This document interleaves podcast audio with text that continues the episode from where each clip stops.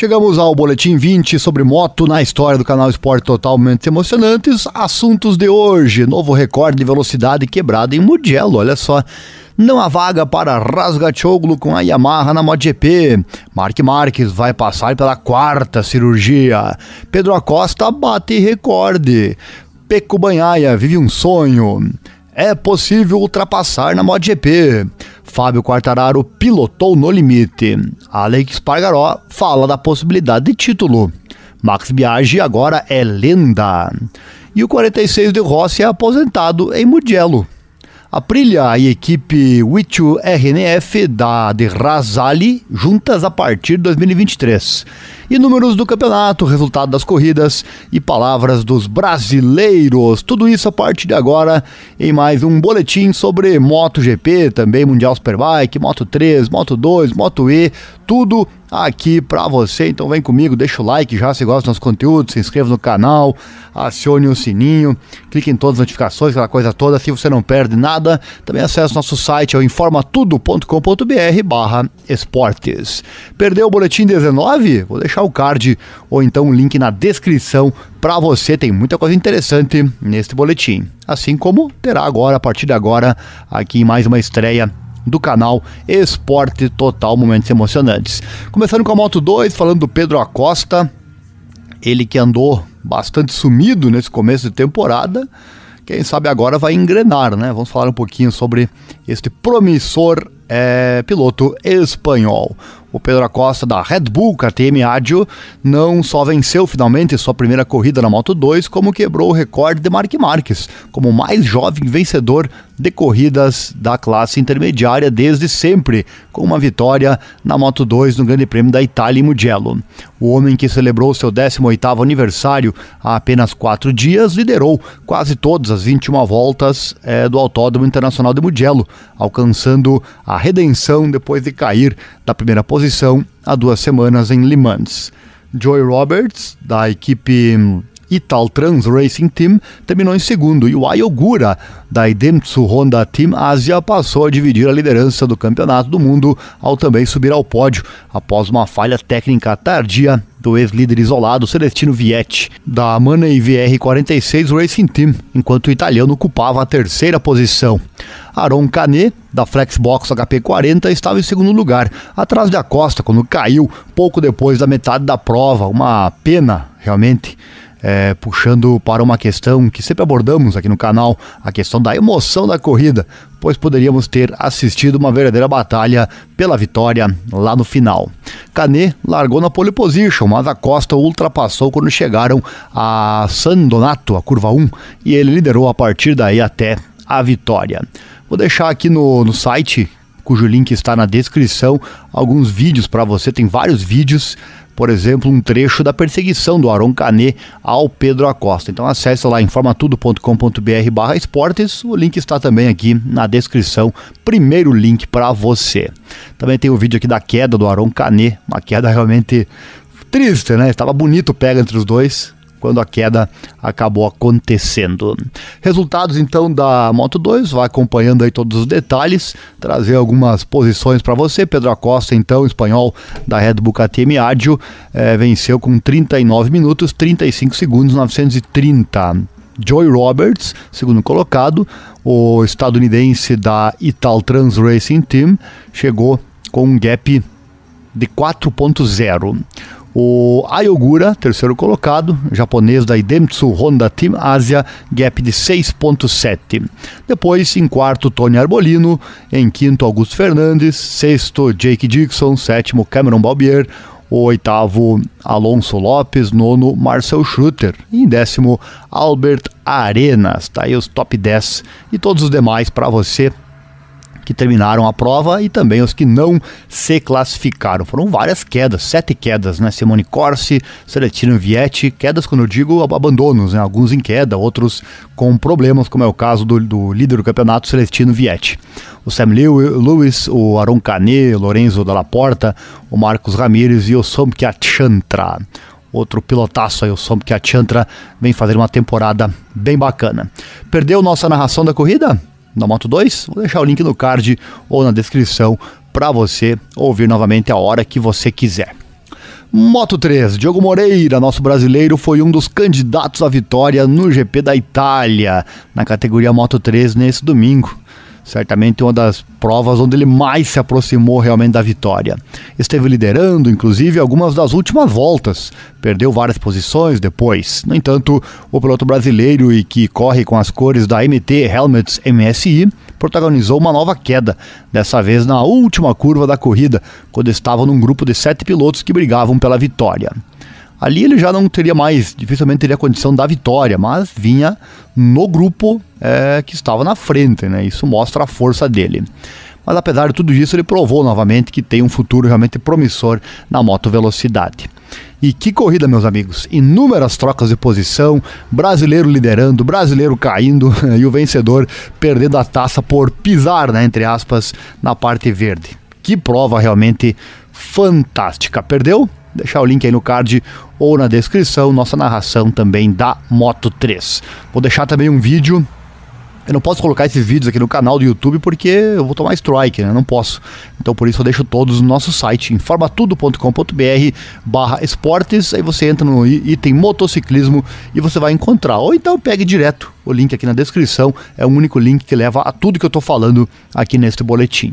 Vou deixar lá então um vídeo com a queda do Diogo Moreira queda que ele sofreu então na última volta da corrida. Declarações dele, olha só, na sua rede social. Ele disse, o Diogo Moreira, é caí na corrida hoje, mas contente com o fim de semana, temos que continuar trabalhando. Obrigado a todos. Palavras do Diogão, nosso hashtag 10 da Moto 3. Classificação, Sérgio Garcia acabou ficando então com a vitória. Sérgio Garcia, espanhol da Val, Valreza Gasgas Aspartim, é, com a moto Gasgas, 39 minutos, 43 segundos, 214. O Isa Guevara, colega da equipe, também espanhol, é, com gap de nada, né? Olha só, 0.000. Isso eu não tinha visto ainda, em 0.000 o gap, segundo a informação aqui da Moto 3, né? da MotoGP. Nesse caso, em teoria, seria empate, né? Mas, enfim, primeira vez que eu vejo um gap realmente me surpreendi agora vendo esse gap. Durante a corrida não tinha percebido isso. 0.000 é o que tá no site oficial da MotoGP. Enfim, né? Mostra que a igualdade foi realmente grande. O Tatsuki Suzuki, terceiro colocado, japonês da Leopard Racing, 0.012. O André Amigo, no quarto colocado, italiano da Riva Code Snipers Team, 0.137, olha só que loucura, né? Quinto, Ryusei Yamanaka, que é o colega da equipe do Diogo Moreira, ele que é japonês, da MT Helmets MSI, gap 0234. O Ricardo Rossi, daí já é outro bolo, né? O Ricardo Rossi em sexto, italiano da 658 Squadra Corse, é um gap já de quase um segundo, né? Sétimo, Ivo Ortolá. Oitavo, Elia Bartolini. Nono, Matteo Bertelli. E o décimo, Adrian Fernandes. Não terminaram então, Diogo Moreira, Denis Foggia, outro que briga pelo título aí, tá? E tá com mais uma queda, né? Joe McPhee, Daniel Rolgado, Stefano Nepa e o Scott Odgen. Moto elétrica, Moto E. É, Eric Granado teve um pódio na corrida 1 e um resultado não tão bom na corrida 2. Na corrida 1, Eric chegou a estar liderando por um momento no finalzinho, mas acabou ficando na terceira posição. Eu também tenho um vídeo lá no site, link na descrição, com um, um trecho on-board com o Eric Granado. Você que porventura não, não tem acompanhado, não acompanhou a corrida, tem um trecho lá bem bacana da pilotagem do Eric Granado. Resultado: corrida 1, Dominique Agerter venceu a corrida 1 é, lembrando que no final do vídeo eu vou trazer a, as classificações do campeonato, tanto de pilotos como de equipes, então fique ligado. Dominique Agerter venceu o suíço com a equipe Dynavolt Intact GP Moto E. É, chegou em 10 minutos 10 segundos, ponto 913, tempo total. O Matteo Ferrari foi o segundo colocado, italiano da Felo Gressini Moto E, gap 0.033. Terceiro, então, Eric Granado, brasileiro da LCR e Team Gap 0245. Depois Matia Casadei, Mark Alcoba, Nicolò Canepa. Sétimo, Michael Pons. Oitavo, Kevin Zanoni. nono Hector Garzo, décimo Kevin Manfredi. Resultados então da corrida 1. Corrida 2, Matteo Ferrari venceu, italiano da Felo Gressini Moto E. Tempo de 12 minutos 04.368. Dominique Agerter foi o segundo colocado. Isso aí vai ficando bom para ele no campeonato, né? Dominique Agerter, o suíço da Dinavolt Intact GP Moto E. É, gap 0529. O Miquel Pons, terceiro colocado, espanhol da LCR e Team, colega do Eric Granado na LCR. Gap 0566, Andrea Montovani, quarto colocado, italiano da Wichu GRT RNF Moto E Team. Gap 1.6, Kevin Zanoni, quinto colocado, italiano da Ongeta SIC 58 Squadra Corse, Gap 1.7. Nicolo Canepa, o sexto, Mark Alcoba, sétimo, Eric Granado ficou na oitava posição, Gap de 1.6, né? Gap de 1.6 para o Granado. Nono, Kevin Manfredi e o décimo, Hector Garzo. Declaração do Granado após a corrida, ele disse domingo sem recompensa para nós, pensando já no GP de Assen na Holanda daqui a um mês. A Moto E que não vai participar do GP de Barcelona, que acontece no próximo fim de semana, volta daqui a um mês, como dito então pelo Eric Granado. Entrando agora na MotoGP, tenho vários assuntos interessantes, começando com o Peco, né? Que vitória fantástica do Peco Banhaia. Entrando nesse assunto, então, Banhaia era o favorito, claro, para conquistar duas vitórias em três corridas, já que tem a melhor moto, né? E uma pista que é excepcional para a Ducati. A maior reta é, da temporada, 1141, se não me engano. 1100 e alguma coisa, né? 1141 metros de comprimento, o retão que proporciona com certeza quem tem a maior potência, e essa moto é a Ducati, né? Além de estar correndo então em casa. Mas após a volta de abertura, a corrida tinha uma aparência muito diferente.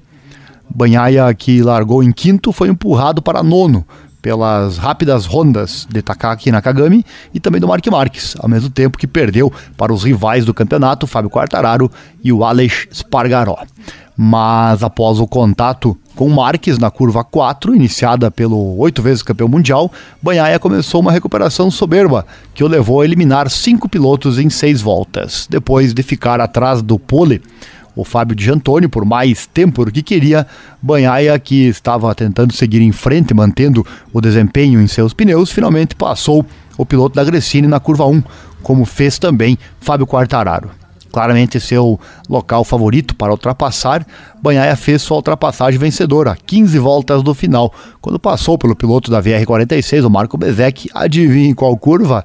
É, você adivinhou, na curva 1. Ele disse, aspas, isto é algo com que sonhei.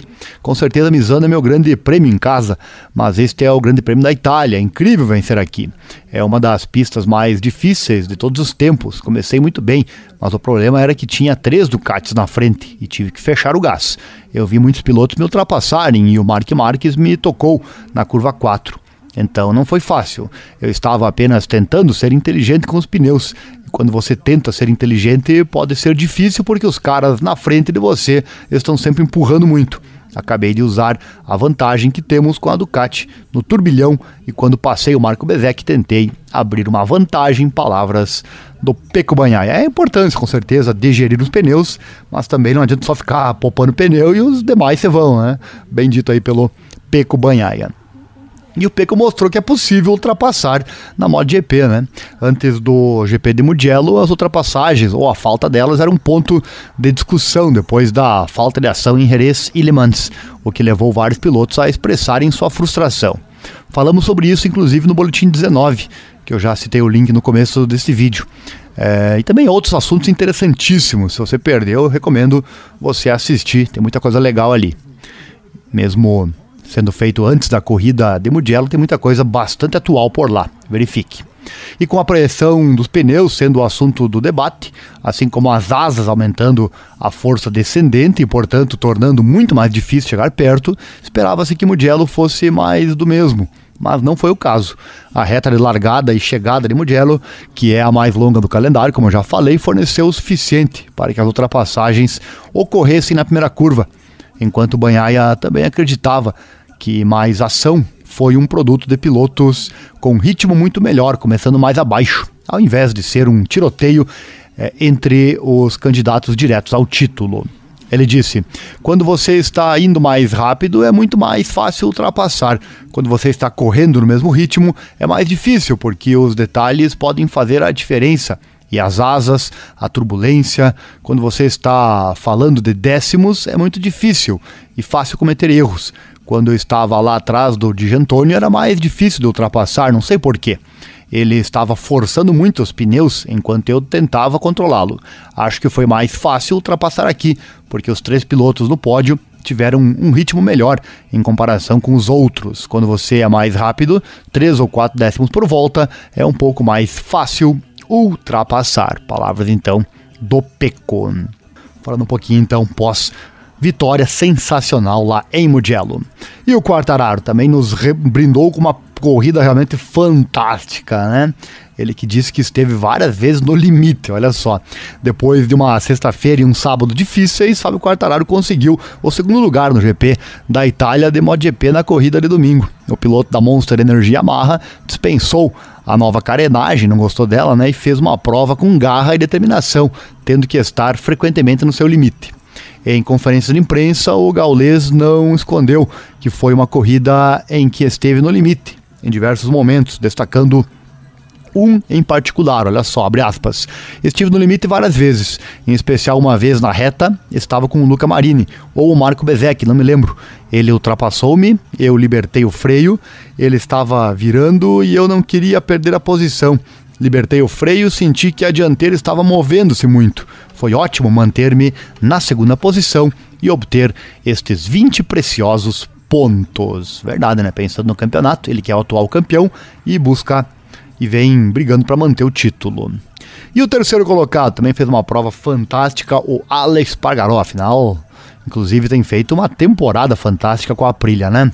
É, depois de um belo duelo com a Ducati, o Alex Pargaró alcançou o seu quarto pódio consecutivo, o quinto da temporada. O catalão, que começou como um dos favoritos para a luta pela vitória, teve que lidar com um batalhão de Ducatis para alcançar a terceira posição. A par da sua brilha e da sua grande fase nessa temporada, o mais velho dos Espargarós mantém-se em segundo na classificação geral, oito pontos atrás do líder Fábio Quartararo. No fim do vídeo eu trago a qualificação para você. Vamos a uma entrevista que foi feita com ele. Primeiro ele falou sobre o equilíbrio da corrida. Abre aspas, estou feliz, foi um fim de semana fantástico. É uma pena que não me classifiquei melhor ontem. Eu sabia que hoje seria difícil passar. Os caras do VR46 eram muito bons, sem muita experiência, não erraram. E perdi tempo com eles e isso me tirou a possibilidade de lutar pela vitória. Eu pensei que em algum momento eles cometeriam um erro, mas eles não cometeram. No nosso box de hoje tinha muita gente do grupo Piaggio. Espero que tenham se divertido.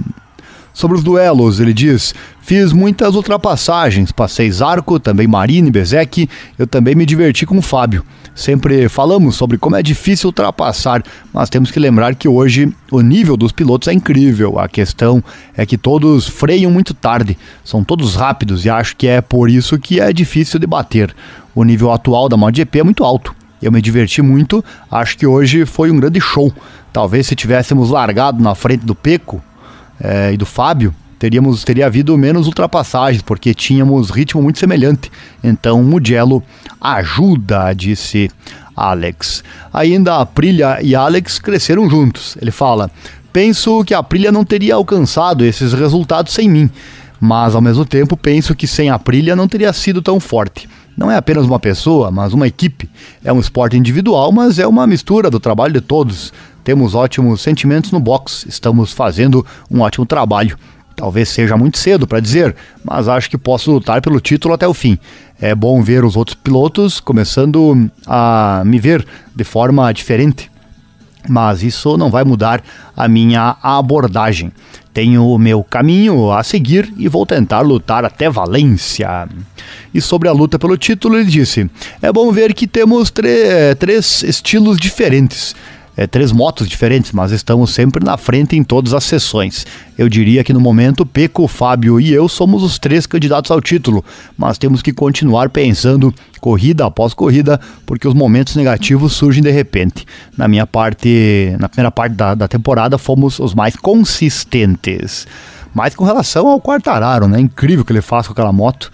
A moto que nitidamente é mais fraca que as demais e ele literalmente tira leite de pedra, né? Literalmente não, mas a frase conhecida, né? Tirar leite de pedra é o que faz Quartararo. É um gênio realmente da moto velocidade. E o Alex encerrou dizendo, falando sobre a questão que dá de estar feliz com o pódio ou se está decepcionado pela vitória que escapou. Ele falou: queria ganhar, mas um pódio é bom. Mugello é sempre difícil contra a Ducati.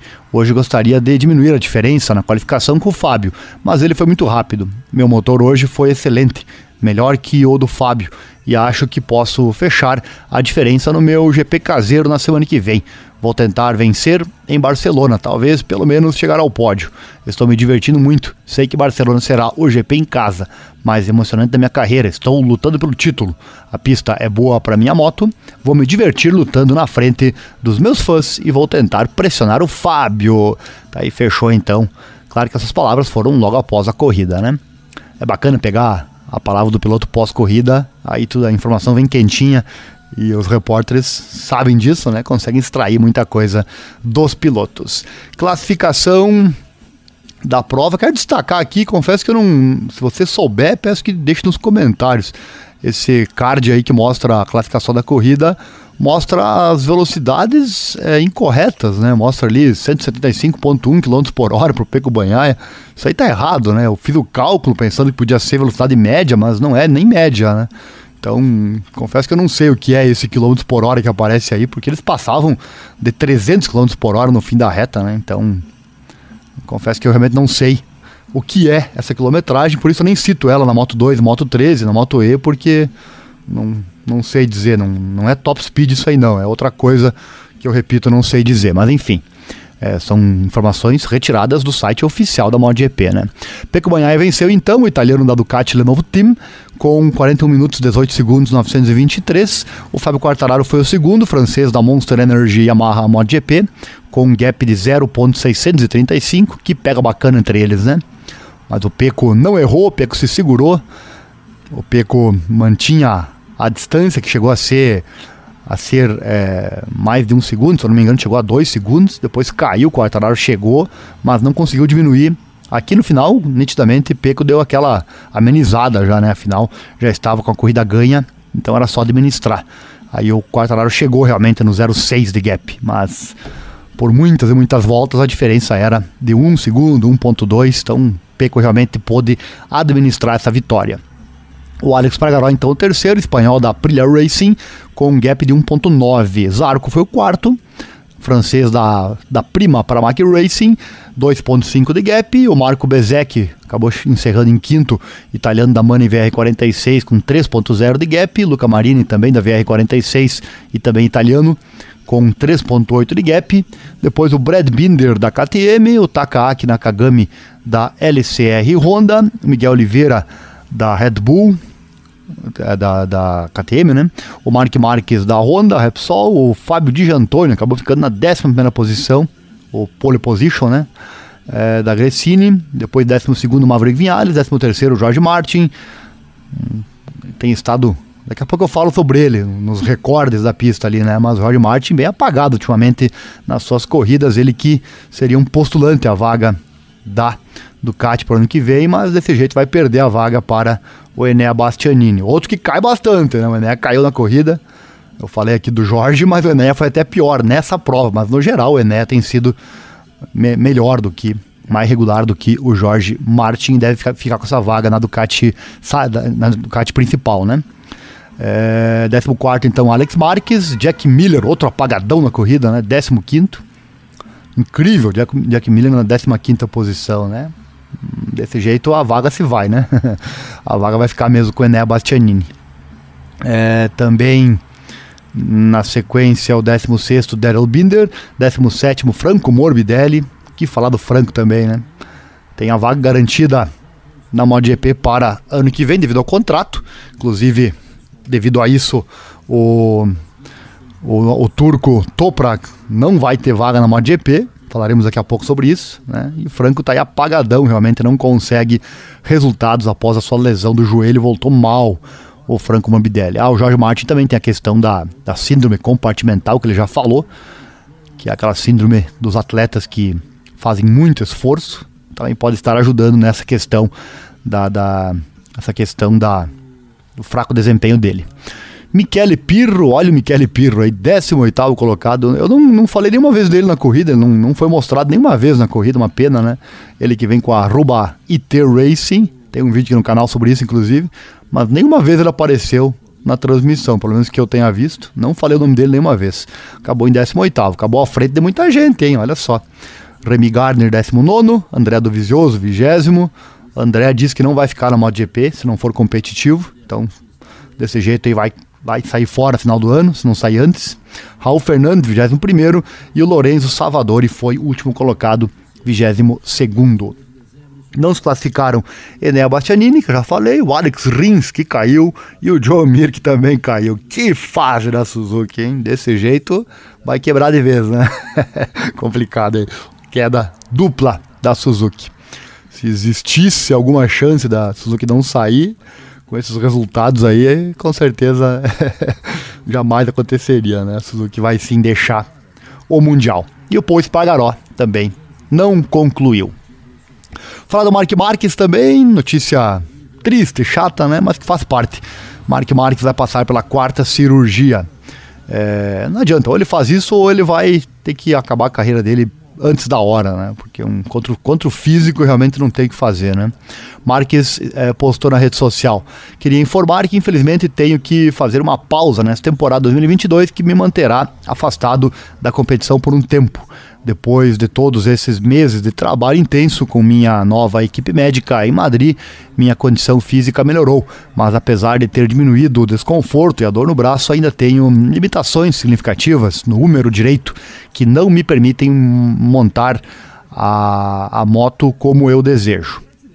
Aí ficou bicicleta na, na tradução do senhor Google, né? Mas é a moto dele então como desejo.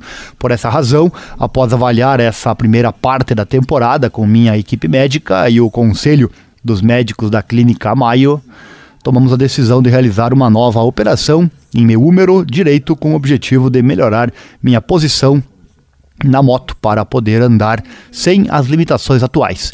Não é uma decisão fácil para mim, mas estou totalmente preparado e animado para continuar trabalhando e me esforçando para voltar a competir no mais alto nível. Quero agradecer todo o apoio que minha família, a Repsol Honda Team, toda a equipe médica, principalmente todos os torcedores, sempre me deram é, por estar sempre presente. Né? Agradecer então o apoio de todos ao redor dele.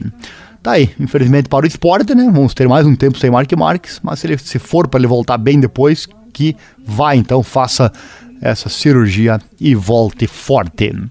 Mais uma novidade por aqui no canal, olha só. A partir da temporada do ano que vem haverá quatro Aprilhas RSGPs competindo na classe MotoGP do Campeonato do Mundo. Que bacana isso, hein? Sai a Suzuki, então pelo menos entra mais duas Aprilhas. A Aprilia Racing e a equipe RNF Racing assinaram um acordo válido por duas temporadas, renovável por mais dois anos. Pela primeira vez na sua jovem história na MotoGP, a Aprilia terá uma equipe satélite.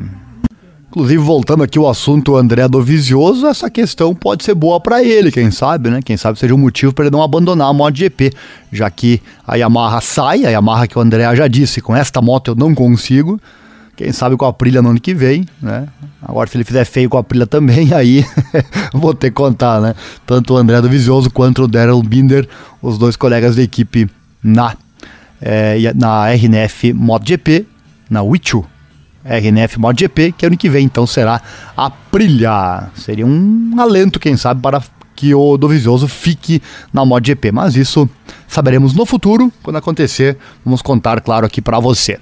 E após o início positivo da temporada 2022 e a confirmação dos pilotos da equipe de fábrica Alex Pargaró e o Maverick Vinales para os próximos dois anos, o acordo que levará à duplicação das motos Aprilia na pista é mais um passo no caminho do crescimento, tanto técnico como organizacional, que o Departamento de Corridas de Noale definiu como um objetivo. A filosofia com que a Aprilia aborda essa oportunidade está em linha com o que tem sido feito até agora. A colaboração com a RNF Racing não se limitará à venda das motos, mas prevê uma sinergia completa que levará a Aprilia Racing a investir na parceria para a formação de engenheiros, técnicos, gestores e, claro, pilotos. Um programa plurianual que espera-se levará à expansão, consolidação e aprimoramento de uma cultura técnica e gerencial que representa a herança da fábrica italiana. A RNF Racing, apesar de ser uma equipe relativamente jovem, tem demonstrado grande solidez e profissionalismo, conseguindo resultados importantes e entrando na etapa da MotoGP com acerto. O resultado é fruto da paixão, mas também de um conhecimento técnico e organizacional que será um precioso aliado da Aprilia Racing para o futuro. O diretor esportivo da Aprilia, o Máximo Rivola, disse: Estou feliz em anunciar o acordo com a RNF Racing. Sempre raciocinamos em pequenos passos à medida que demonstramos a competitividade do nosso RCGP. Uma parte natural da jornada é ver mais dois é, em pista. O departamento de corridas de Noale é uma verdadeira herança de conhecimento, de cultura técnica aplicada às motos de alta performance e gestão esportiva.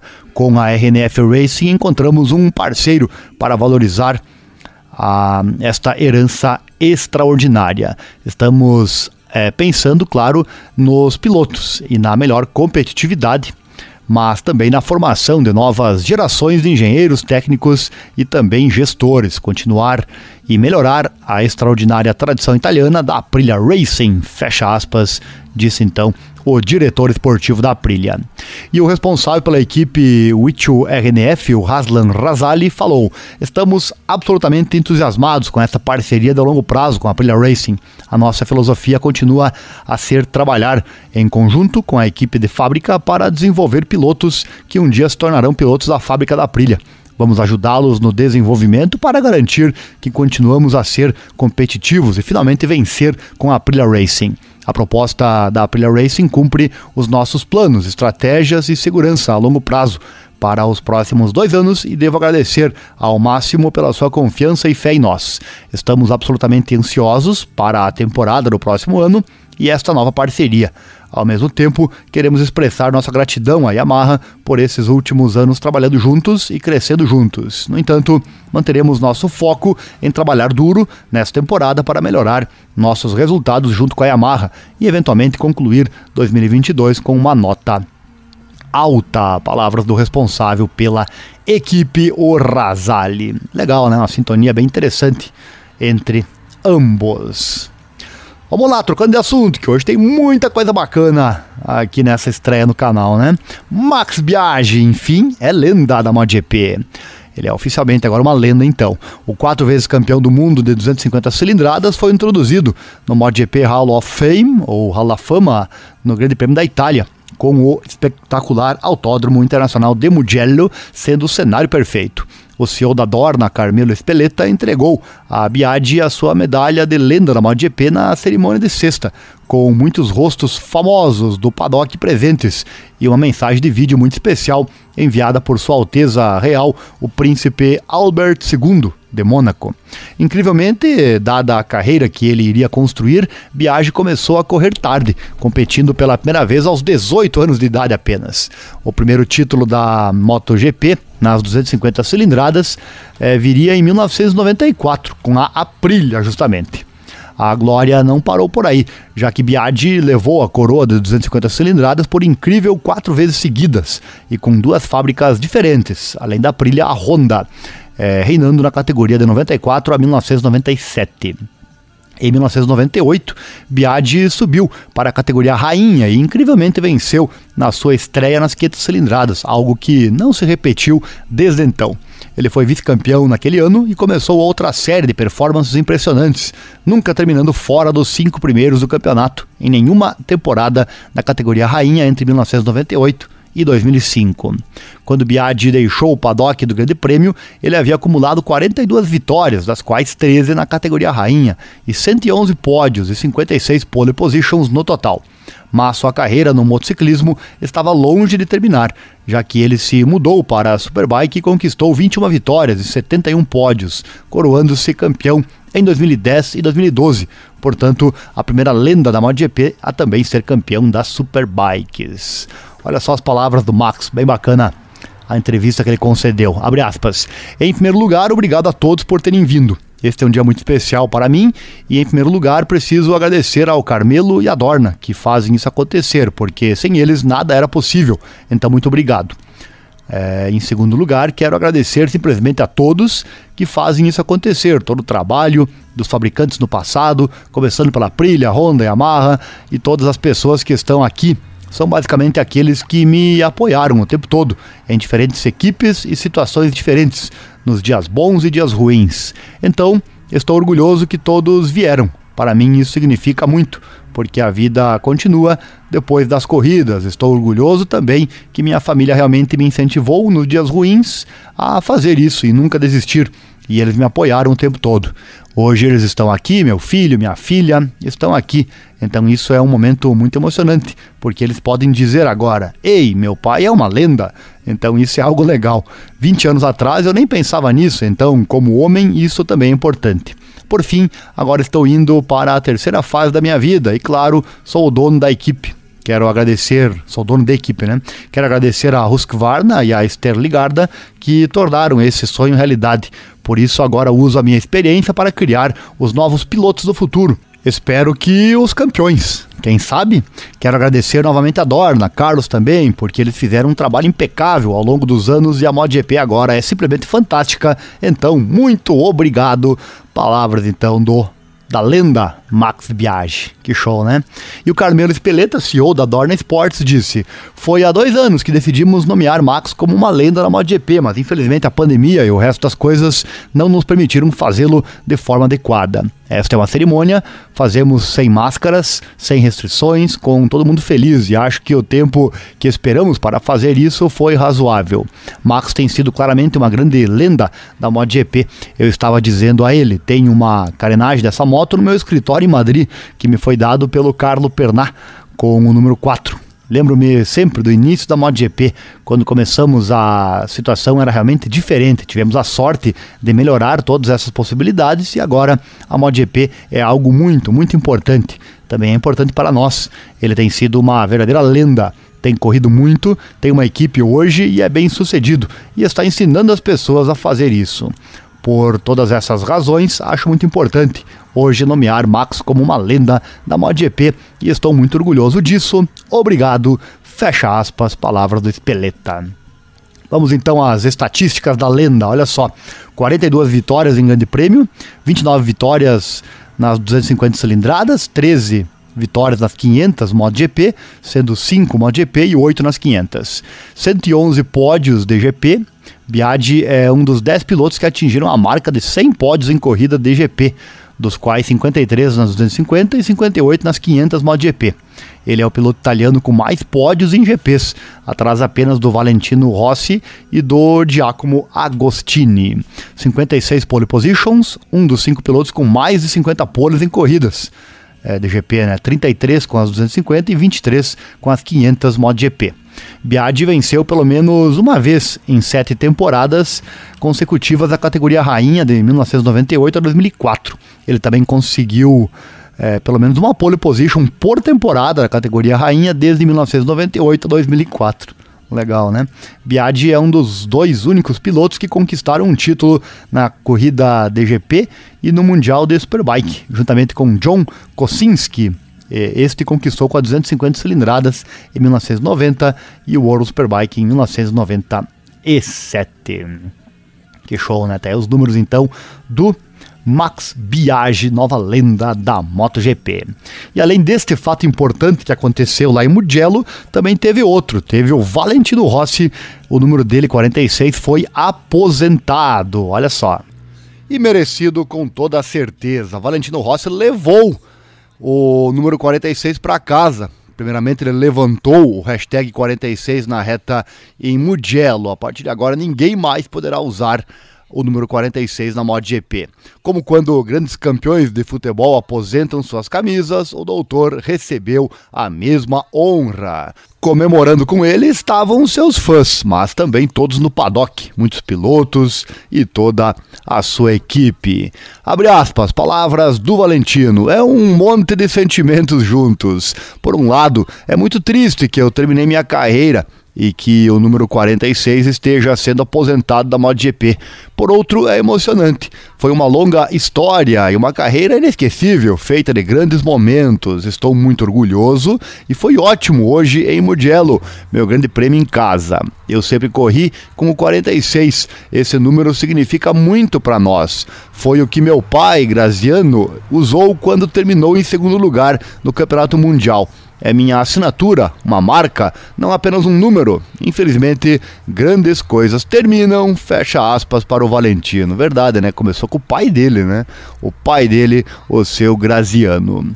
O hashtag 46 não estará mais na pista, mas muitos estão prontos para continuar de onde Valentino parou. Abre aspas, a Itália está sempre no topo da MotoGP, especialmente agora. Existe a Aprilia, Ducati e muitos pilotos italianos, como o Bastianini, que venceu três corridas, e as da minha academia. Banhaia é muito rápido. Marini e Bezek também estão rápidos nesse fim de semana. Depois, a Morbidelli. Podemos ter certeza para o futuro de que a Itália continuará sendo a estrela. Palavras então do Valentino de forma confiante.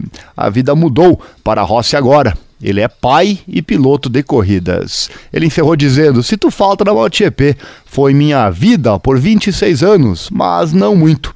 Foi um período muito longo e estressante. Agora estou mais relaxado.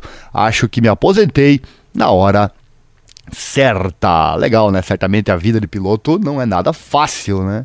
E agora está com o seu merecido descanso, então, o Valentino Rossi. E você sabia que hum, a Dorna quer limitar os pilotos espanhóis e italianos na MotoGP? É verdade, este assunto está também no boletim anterior, o boletim que eu já citei aqui no canal, boletim 19. Acesse o link no card e você poderá então verificar. Que história é essa? Pois é, está bem explicado ali neste boletim. Vamos seguindo, falar do recorde que foi quebrado em Mugello. Lembrando que essa declaração do Valentino foi antes da prova, né? Antes da corrida.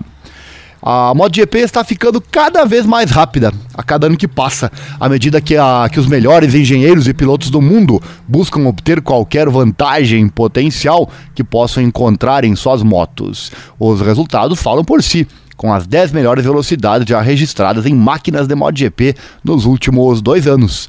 No Grande Prêmio da Itália deste ano, mais três velocidades máximas entraram no top 10. Olha só que loucura, né? Incluindo uma nova referência estabelecida por Jorge Martin da Pramac Racing em sua Ducati durante a própria corrida. Vou trazer aqui o top 10 para você. Olha só, top 10 após o GP da Itália em Mugello 2022. O mais rápido até hoje, desde sempre na MotoGP, Jorge Martin na corrida de Mugello, velocidade marcada 363.6 km por hora. Né? Lembrando que a velocidade máxima é sempre um conjunto, né? Precisa entrar na reta com tração bem superior, né? tração boa, depois a potência do motor empurrando a moto até o fim. Aí entra, claro, o conjunto também, o porte físico do piloto, sem dúvida tem tudo a ver nessa questão, a questão da aerodinâmica. É um conjunto, né, para conseguir no final da reta, da grande reta, que é a mais longa do campeonato, é, aplicar então essa velocidade máxima. Mas lembrando que não é, não foi só em Mugello que essa velocidade foi aplicada. Já vou trazer para você. Então, velocidade aplicada pelo George Martin e é a mais rápida até hoje, 363 1,6 km por hora.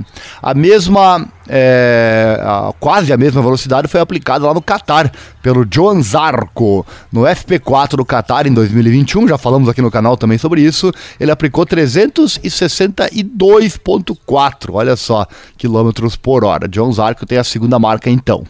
O terceiro, empatado com o Zarco, é o Brad Binder, no FP3 em Mugello 2021, 362,4 km por hora. Depois, em quarto e quinto, temos mais dois com 360,0. Olha só o John Zarco no Q2 de Mugello 2021 e o Enel Bastianini no Q2 Mugello 2022. Em sexto, temos quatro pilotos empatados, olha só. Sexto, sétimo, oitavo, nono e também o décimo. São cinco pilotos empatados com essa velocidade incrível também de 358 0,8 km por hora.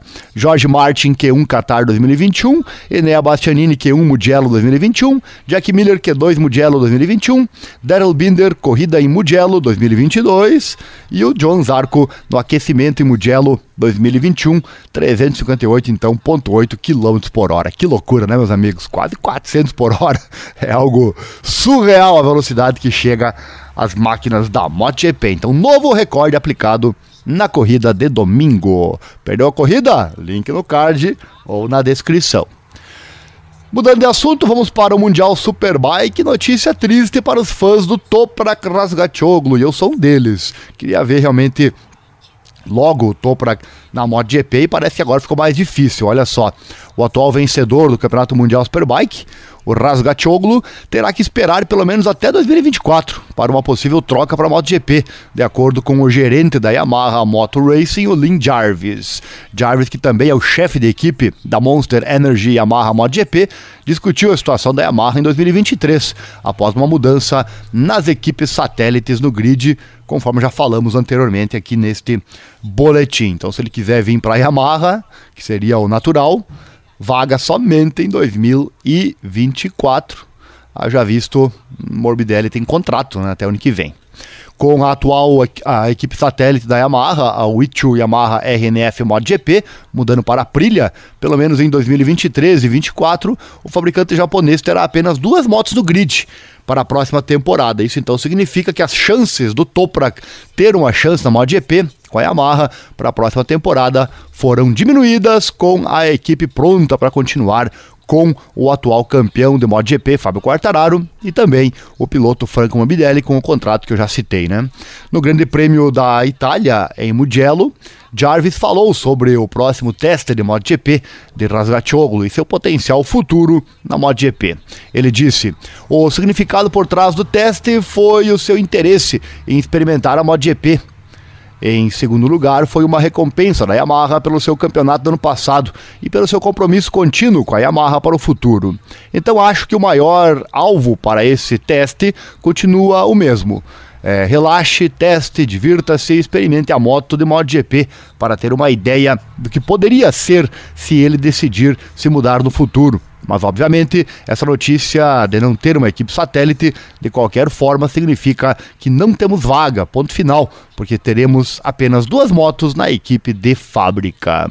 No caso do Morbidelli, a, o desempenho dele está horrível em 2022, mas existe um contrato, né? Então, contratos sabemos também que são feitos para ser quebrados, né? Mas a princípio a Yamaha deve seguir esse contrato, pelo menos é o que dá a entender aqui a fala do Jarvis.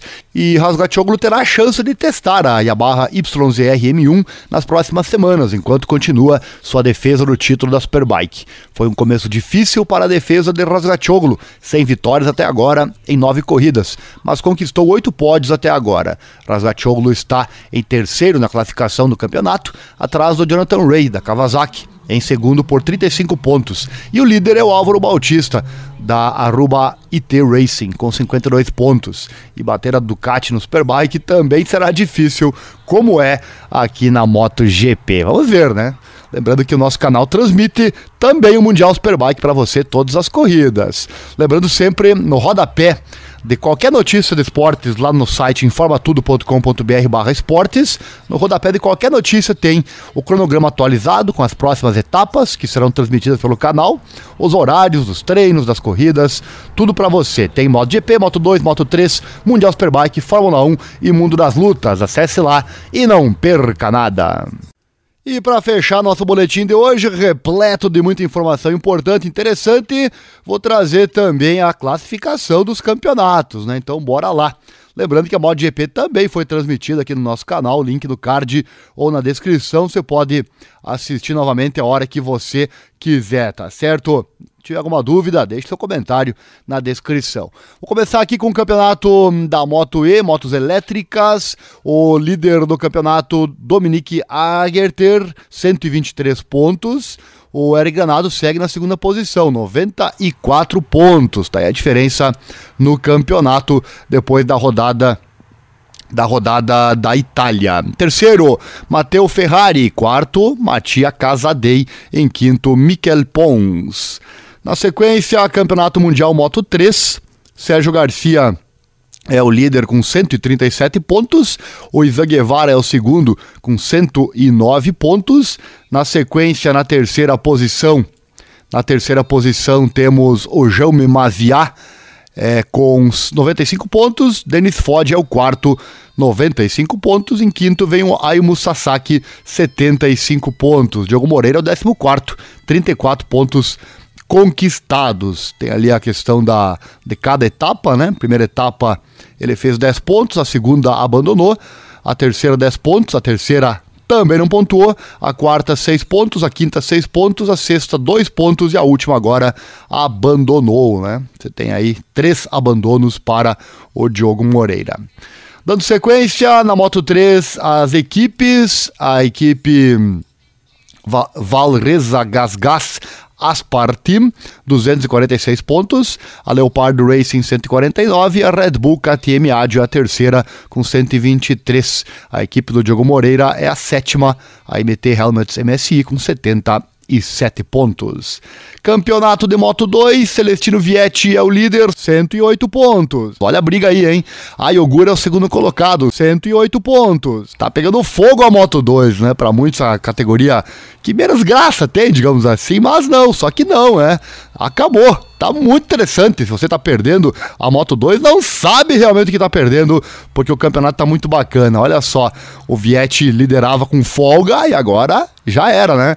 Já era. A Ayogura vem com tudo para tentar esse título. O Ayogura que é o franco candidato a ocupar a vaga do Takaaki Nakagami ano que vem na MotoGP. Aron Kane é o terceiro, 89 pontos. Joy Roberts é o quarto, com 86 pontos. O Pedro Acosta vem na décima posição, né? 45 pontos. Será que engrena o Pedro Acosta? É uma curiosidade que saberemos na próxima corrida, né? Venceu agora, quem sabe a sua gama de vitórias inicia a partir de agora. Vamos aguardar. Construtores, Calex, 200 pontos em primeiro, Bosco Oscuro, segundo com 28 e a MG, MV Augusta em terceiro com 5. Aí a Calex chega, chega a ser meio meio meio uma, uma briga desleal, porque tem muita Kalex no grid, né? É, times, a Idemitsu Honda Team Asia 169 pontos, a Flexbox 40, HP 40 145, Red Bull KTM Adio terceira com 125, ELF Mark VDS Racing Team 118 pontos.